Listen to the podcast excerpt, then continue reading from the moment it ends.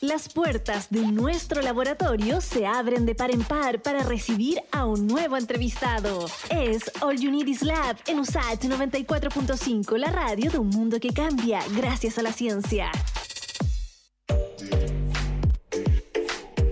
Les cuento que un estudio publicado en Nature Communications, realizado por físicos de las universidades de Chile, Pensilvania y Henrik Hein de Düsseldorf, crearon un modelo matemático que permitiría predecir cómo se da este transporte de partículas en organismos vivos, lo que podría tener amplias implicancias en medicina, biotecnología, hasta entender cómo se eliminan los patógenos de los pulmones, por solo mencionar algunos ejemplos. Para conversar de este tema, tomamos contacto con Francisca Guzmán, ella es investigadora del Núcleo Milenio Física de la Materia Activa y directora de carrera Data Science en la Universidad Mayor. Francisca, ¿cómo estás? Y gracias por conversar con All You Lab.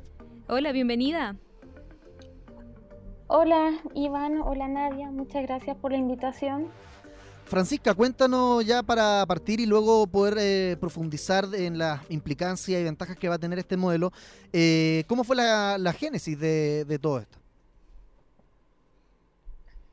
Eh, bueno, la génesis fue como anecdótica, un poco distinta a cómo nacen, yo creo, o han nacido para mí las investigaciones. Cuando uno está en el doctorado o en los postdoctorados, uno generalmente tiene como alguien, eh, digamos, que está como sobre uno, que te puede hacer sugerencias de, de qué puedes investigar, eh, de qué temas son interesantes, qué es lo que se puede explorar. Y para mí este tema marcó la primera vez en que a mí se me ocurrió una idea o a mí me surgió como una inquietud y, se la sugería a un amigo en ese momento que es Arnold, eh, a quien conocí, estaba eh, haciendo un postdoctorado en Alemania y como la forma en que conocí a Arnold estaba dentro, digamos, de visitando a mi profesor que es Hartmut Luben, que es otro doctor del paper, eh, terminamos nosotros invitándolo a él también para en, esta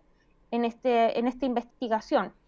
Y bueno y yo ya tomamos esto como como casi como un juego que no, nos hicimos una pregunta nos preguntamos esto algo esto nadie lo ha hecho eh, puede ser interesante y comenzamos a explorar el tema te, iba a, hacer la precisión para que la gente que nos escucha también se haga una idea más concreta. ¿Cómo es que este, eh, cómo funciona este modelo matemático y por qué lo ayudó al final a descubrir que eh, distintos procesos de difusión, como por ejemplo el de alfombras activas, eh, se van dando pequeñas fluctuaciones a nanoescala? ¿Cómo funciona este modelo y por qué lo ayudó a hacer ese descubrimiento? El modelo funciona de la siguiente manera. Nosotros pensamos que, bueno, la mayoría de, los microorganismos eh, se sienten atraídos a las superficies. Entonces ellos tienden a como mucho más a, a, lo largo, a través de las superficies que, por ejemplo, siendo arrastrados por el flujo en sí. Nosotros lo que pensamos es que ya, si tenemos muchos microorganismos que son flagelados en generar ellos, ellos entonces o tienen o tienen cilios y los dejamos moverse en un plano, la pregunta es cómo ellos perturban el fluido que está sobre ellos. Y bueno, resulta que ellos, la perturbación que logran hacer colectivamente no es como despreciable, o sea, nosotros demostramos que las fluctuaciones que ellos pueden generar son de verdad eh, importantes y eh, pueden llegar entonces a ser más importantes incluso que el movimiento browniano que podrían tener pequeñas partículas, moléculas suspendidas sobre estos organismos y que entonces es la acción, digamos, de la actividad de estos microorganismos en la superficie puede ser la que en verdad termina transportando, por ejemplo, partículas, moléculas y quizás otros microorganismos eh, sobre estas, estas Francisca, eh, también me gustaría eh, proponerte hacer un ejercicio para los auditores y las auditoras que nos están escuchando en este momento, porque aquí hicimos un viaje, ¿no? Salimos de nuestro mundo cotidiano en el cual todos estamos, muchos todavía confinados, y nos trasladamos a lo micro, ¿no? A este detalle que ustedes realizan y donde se estudia el transporte de partículas en organismos vivos. Quizá también sería interesante que nos pudieses comentar de qué forma estas investigaciones pueden ser tan relevantes, sobre todo también en el contexto del trabajo realizado en el núcleo milenio física de la materia activa, para que también nuestros auditores y auditoras se lo puedan imaginar, porque uno habla a veces de traslado, de difusión y de movimiento, pero a veces cuesta tanto, ¿no? Para alguien que quizás no es del área, poder imaginarlo y ver de qué modo algo tan micro puede tener un impacto en cosas que son muchísimo más grandes. Eh, sí, yo creo que un ejercicio fácil que uno se puede imaginar de, como de la importancia y, de la relevancia de estos microorganismos en, cómo ellos se mueven o, cómo ellos terminan organizándose para lograr su objetivo sería, sería pensar en, en, personas, por ejemplo, todos sentados en el borde de una piscina y que se nos permitiera mover los pies y pusieran, por ejemplo, muchas pelotitas flotando.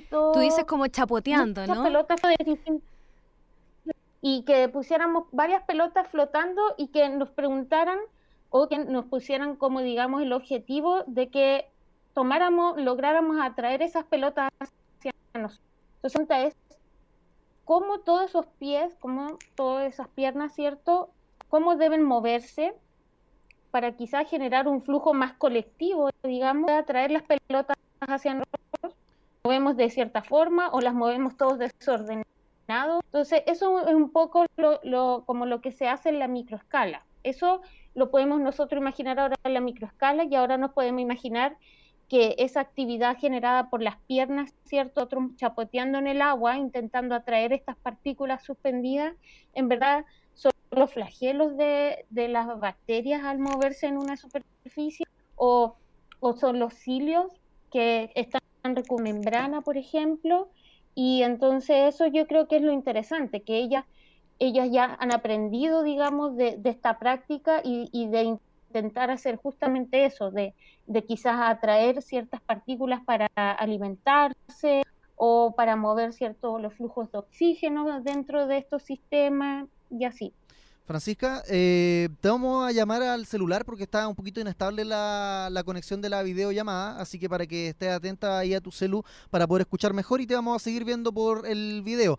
Eh, por mientras le cuento a los que nos escuchan en la 94.5 que justamente hablo de video para que recuerden también estamos por Santiago Televisión. Claro, somos una transmisión multiplataforma. Multiplataforma, que es el canal 50.1 y estábamos hablando con Francisca Guzmán, investigadora en Núcleo Milenio Física de la Materia Activa, justamente porque ella junto con otros investigadores crearon un modelo que predice cómo se transportan las moléculas en los organismos vivos. Eh, ahí hay importancia, digamos, es protagonista la difusión molecular, que es un proceso físico que consiste en el eh, ella también lo explicaba con este ejemplo para que lo pudiésemos imaginar del chapoteo, del chapoteo de los pies en la piscina y de qué forma si colocamos pelotas podemos observar este movimiento y esta atracción, que finalmente ahí las pelotas serían las células. Claro, si Francisca ahí puedes continuar con la idea que ahora te escuchamos mucho mejor. Sí. Ya, qué bueno. Eh, bueno, ustedes también me preguntaban sobre el contexto de, de la investigación, digamos, en el núcleo de la materia activa y, y bueno, la materia activa son todos los microorganismos, cuerpos, agentes que logran, se mueven autónomamente como nosotros, los seres humanos o los animales, ¿cierto? Pero en el fondo también estos microorganismos, estos agentes que nosotros estudiamos, se desplazan a través de los fluidos y por eso ello es interesante, o sea, porque al moverse en un fluido van generando perturbaciones y esas perturbaciones pueden afectar el medio en el que ellos se desplazan. ¿Sí? Bueno, que ahí nadie pensé que iba a hacer otra pregunta, por eso pasó un angelito, como dicen ahí. Para nada, no, para nada. Bueno, ya que tú dejas la pelota en mi cancha, Iván, yo voy con una pregunta. Francisca, eh, Iván lo comentaba al principio en la presentación de, este paper, de esta publicación de investigación, que también se puede revisar en la página del núcleo, eh, pero me gustaría saber de qué forma se hace esta proyección que se indica en la noticia que ustedes dieron a conocer, de que, por ejemplo, esta investigación podría contribuir a estudiar el microplástico en los océanos o eliminar incluso patógenos de los pulmones. Con todas las explicaciones y analogías que tú nos has dado, eh, yo tengo una idea ya, pero me gustaría que fueras tú misma quien nos hiciera esa aclaración.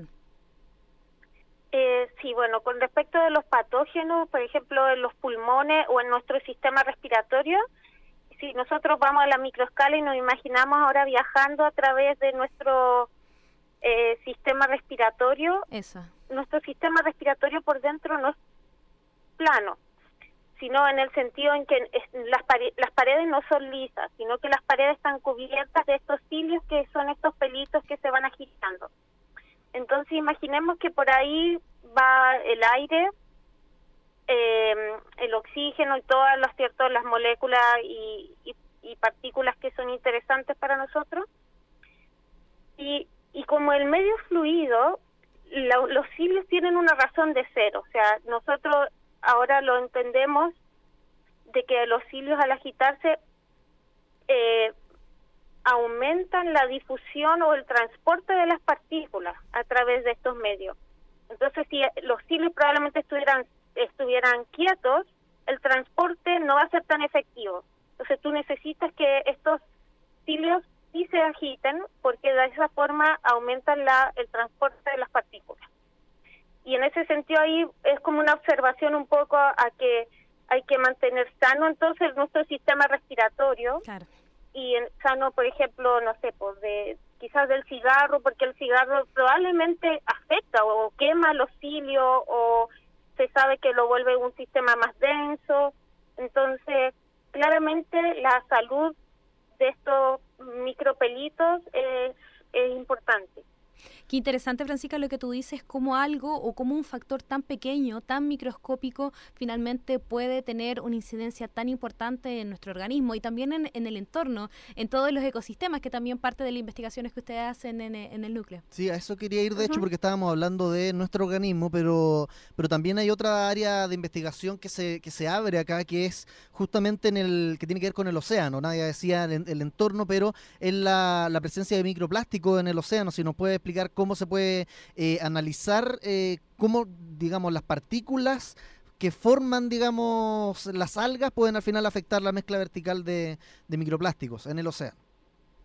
Claro, sí, nosotros eh, si lo pensamos así, bueno, las algas son microorganismos que se sienten atraídas a la luz.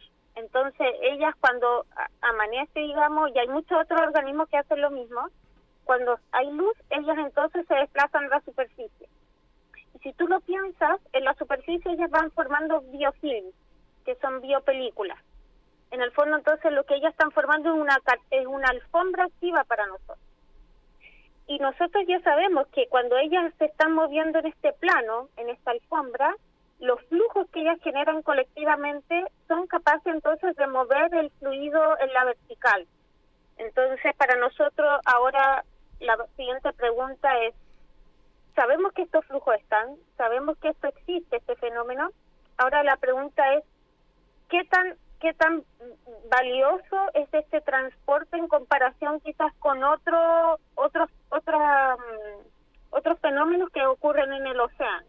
Que por ejemplo en el océano sabemos que hay corrientes, que hay otras cosas, entonces la pregunta es, ¿esta formación de estas biopelículas efectiva como por ejemplo para hacer que las algas atraigan micropartículas, microplásticos, lo que sea que esté suspendido y de esa forma quizás utilizarlas como una herramienta para limpiar eh, quizás algunos em, el océano o quizás zona bien específica en donde sabemos que hay alta concentración, por ejemplo, de microplásticos. Francisca, eh, también un poco, ya nos quedan poquitos minutitos para finalizar la entrevista, pero me gustaría también que pudieses compartir con nosotros una reflexión respecto también a este trabajo interdisciplinario que ustedes han desarrollado para la publicación de, este paper, porque finalmente aquí también se unen distintas universidades, distintas instituciones, y eso también va muy en la línea de cómo hoy la colaboración científica internacional está más que nunca mostrando resultados beneficiosos. Esto, por supuesto, es algo que se viene haciendo hace mucho tiempo, pero me gustaría que en tu caso particular nos comentaras de qué modo este trabajo colaborativo también pudo haber tenido una incidencia en los resultados que ustedes están mostrando a través de esta publicación. Eh, sí, yo ahí veo dos cosas. Lo primero es que los trabajos interdisciplinarios, en el, estos trabajos en materia activa generalmente son trabajos, lo que uno llama la frontera entre la física y la biología. Así es porque nosotros intentamos resolver a través de el modelamiento matemático o a través de ecuaciones el comportamiento de estos organismos vivos. eso es por un lado y, que obviamente es súper valioso y que es algo que se ha estado haciendo en los últimos 20 años, 10 años quizás. Y por otro lado está el otro el trabajo como digamos más multidisciplinario o la cooperación internacional y que en nuestro caso fue súper valiosa. Todos estos trabajos fueron realizados en distancia. Eh, justamente ocurrió de que eh, el, el, trabajo lo hicimos no mientras yo estuve en Alemania, sino que mientras estaba en Chile y cada uno de nosotros estaba en distintos países. Y, y creo que, que las cooperaciones internacionales también son valiosas porque siempre ellos, sus propios colegas pueden traer eh, traen otras ideas, traen otros problemas locales que pueden ser también para ellos curiosidades en particular y entonces eso ayuda a que el trabajo sea más fructífero. Como decías tú, la importancia de la pregunta, ¿no? La pregunta ahí para iniciar la investigación y empezar a indagar en los resultados posibles. Claro.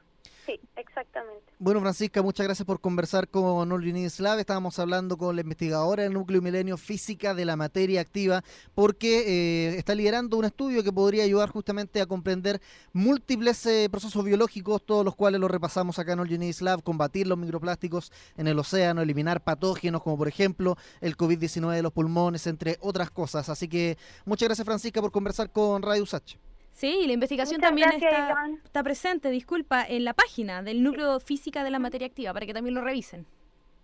Sí, muchas gracias Nadia también por la entrevista. Chao, que esté bien. Que estén bien. Chao.